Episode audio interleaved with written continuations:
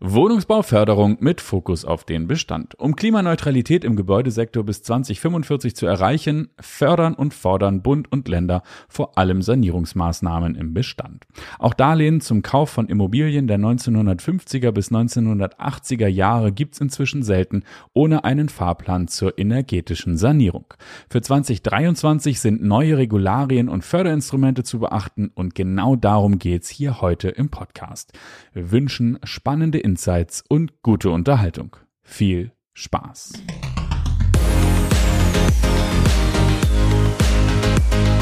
Zinshaus Team und Kenbo ist dein Lotse für Immobilieninvestments in der Metropolregion Hamburg.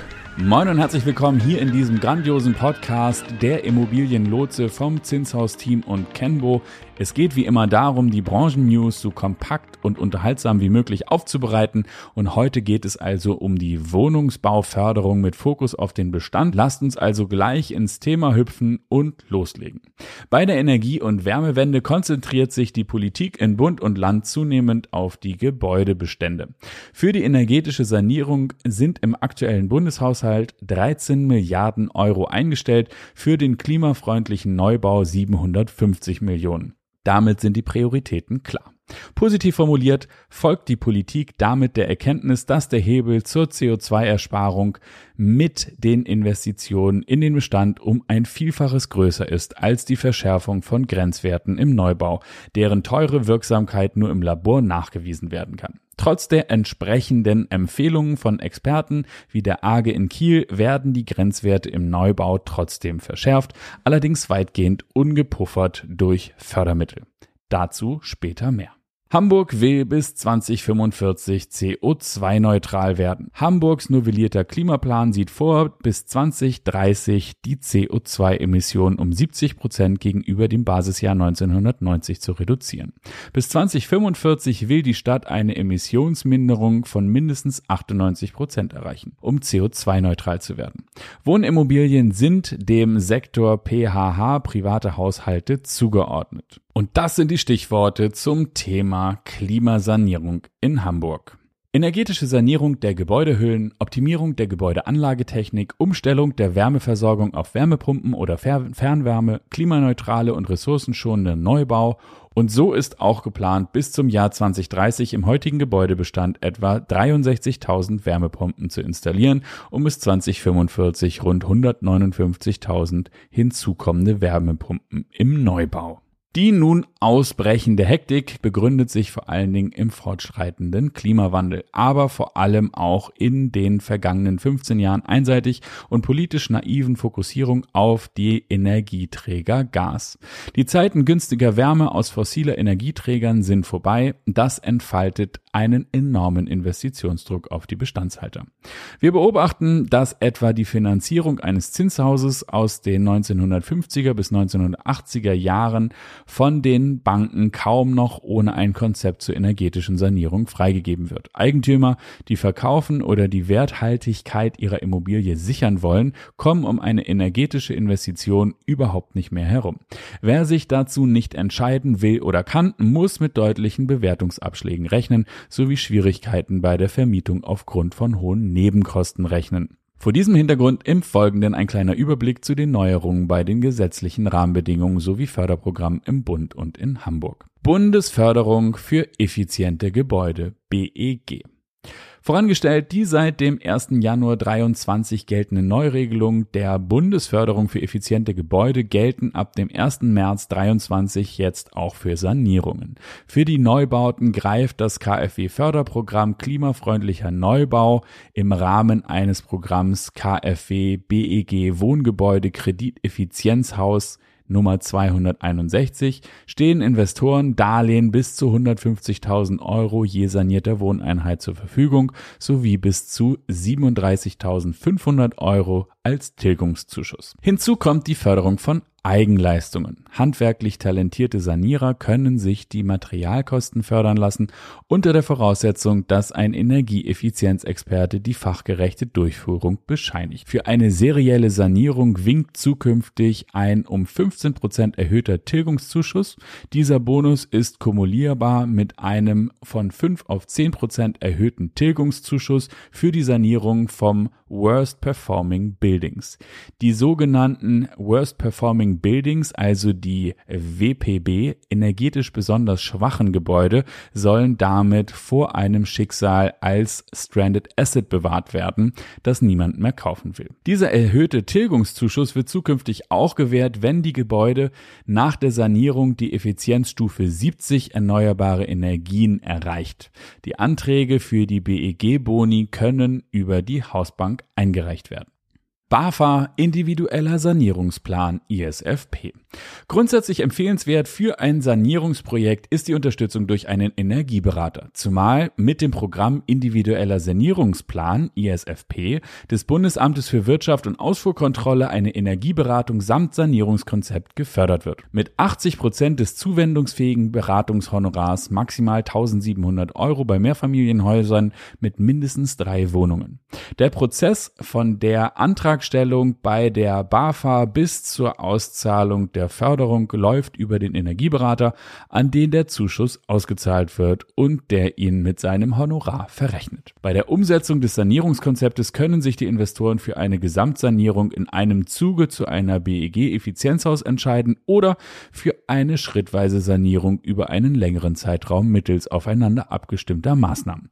Letztere Variante empfehlen wir vor allen Dingen dann, wenn es sich um kleine Bestandshalter mit limitiertem Budget handelt. Klar ist jedoch, dass die Sanierungsfahrpläne zukünftig ein wichtiges Tool für die Vermarktung von Zinshäusern sein werden. Novellierung des Gebäudeenergiegesetzes. Die aktuellen Rentenentwürfe zur Novellierung des Gebäudeenergiegesetzes GEG e enthält die Vorgabe, bei einer Heizungserneuerung ab dem kommenden Jahr nur noch Anlagen einzubauen, die zu 65 Prozent aus erneuerbaren Energie gespeist werden. Gas- und Ölheizungen dürfen maximal 30 Jahre laufen und ab 2045 sollen alle Heizungen vollständig mit erneuerbaren Energien betrieben werden. Wo es keinen Zugang zur Fernwärme gibt, Vorausgesetzt, die kommunalen Wärmeversorger rüsten extrem schnell um auf erneuerbare Energien. Da können nur Wärmepumpen oder Biomassekessel im Bestand die Anforderungen erfüllen. Um die Investition für Wärmepumpen im Rahmen der Modernisierungsumlage auf die Miete umlegen zu können, müssen die Wärmepumpen einen bestimmten Effizienzgrad erfüllen. Ausnahmen für diesen Nachweis gelten etwa für Gebäude, die nach 1996 errichtet wurden, sowie solche, die die Effizienzstandards schon erfüllen. In der Kritik der Wohnungswirtschaft steht die kurzfristige Verbindlichkeit der Umsetzung ab bereits 2024. Dabei wird vor allen Dingen darauf verwiesen, dass die hohen Investitionen eine Konsequenz haben, nämlich höhere Mieten, sofern es kein staatliches Förderpaket zur Entlastung der Mieter gibt. Zudem haben Handwerk und Wohnungswirtschaft Zweifel, dass binnen so kurzer Zeit die Millionen Wärmepumpen zur Verfügung stehen und die Fachkräfte, die sie installieren sollen. Bereits umgesetzt ab dem 1. Januar 2023 ist der energetische Mindeststandard für Neubau von Effizienzhaus 75 auf EH 55 gesenkt worden. KfW klimafreundlicher Neubau für Wohngebäude. Nachdem der neue Wirtschaftsminister Robert Habeck von den Grünen im Februar 2022 mit dem Abbruch der KfW Neubauförderung eine veritable Bauchlandung im Erstkontakt mit der Wohnungswirtschaft hingelegt hat, wurde die Neuaufstellung der Förderung klimafreundlicher Wohnungsneubauten versprochen. Die gilt nun seit dem Programm KfW klimafreundlicher Neubau Wohngebäude mit dem 1. März. Programmvariante 297 gilt für Selbstnutzer, 298 für Vermieter und Verkäufer. Gefördert werden Neubauten von Wohngebäuden oder der Ersterwerb neuer Wohneinheiten mit zinsvergünstigten Darlehen bis zu 150.000 Euro je Wohneinheit. Voraussetzung sind die Erreichen des KfW Effizienzstandards 40 EH40, eine Wärmeerzeugung ausschließlich auf Basis erneuerbaren Energien sowie eine Zertifizierung nach den Qualitätssiegeln nachhaltiges Gebäude QNG Plus oder QNG Premium. Für Wohneinheiten ohne Zertifizierung liegt die maximale Darlehenssumme bei 100.000 Euro je Wohnung. Bei einer Kreditlaufzeit von 35 Jahren und einer Zinsbindung von 10 Jahren liegt der effektive Endkundenzins bei 0,9 Prozent per annum. Wer einen Förderkredit mit einer kurzen Kreditlaufzeit von zehn Jahren bei einer zehnjährigen Zinsbindung beantragt, kann aktuell einen effektiven Endkundenzins in Höhe von 0,01 Prozent per annum erhalten. Nötig ist die Einbindung eines Energieeffizienzexperten, der idealerweise auch mit den gegebenen Kombinierbarkeiten anderer Förderprogramme der KfW oder Landesförderinstituten wie der EFB Hamburg vertraut ist die Förderprogramme der EFB Hamburg zur Sanierung von Mehrfamilienhäusern. Im Januar hatte die neue Stadtentwicklungssenatorin Karin Pein von der SPD die neuen Rahmenbedingungen für die Wohnungsförderung vorgestellt. Für den Neubau von Sozialwohnungen sowie Modernisierung von Mietwohnungen werden die Förderbeiträge zum Ausgleich gestiegener Baukosten pauschal um 12 Prozent erhöht.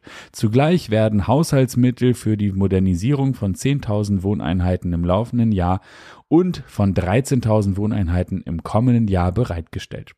2022 stand ein Budget zur Modernisierung von 5.130 Wohnungseinheiten zur Verfügung. Seit November 2022 gibt es das IFB-Förderprogramm Geringinvestive Maßnahmen zur Heizungsoptimierung. Es bezuschusst Heizungschecks von mindestens zwei Jahre alten Heizungen, unter anderem in Gebäuden von Wohnungseigentümergemeinschaften sowie in Zinshäusern. Gecheckt werden der hydraulische Abgleich der Heizungsanlage sowie weitere optimierende Maßnahmen im Heizungskreislauf.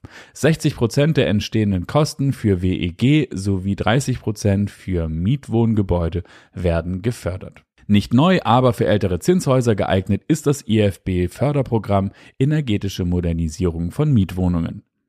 Gefördert aus dem Klimaschutzprogramm gibt es eine Basisförderung je Wohneinheit und verpflichtende Grundmodule, die durch frei wählbare Ergänzungsmodule ergänzt werden können.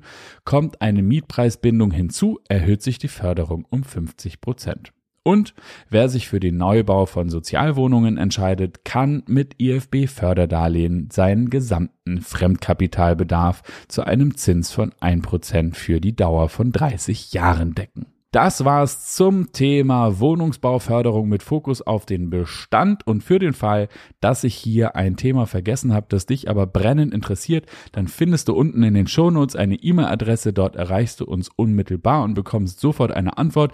Außerdem den Link zu unserer Website. Dort gibt es auch weiterführende Informationen oder eben auch den Newsletter zum Download als PDF. Ich bedanke mich für dein Interesse und bis zum nächsten Mal. Tschüss.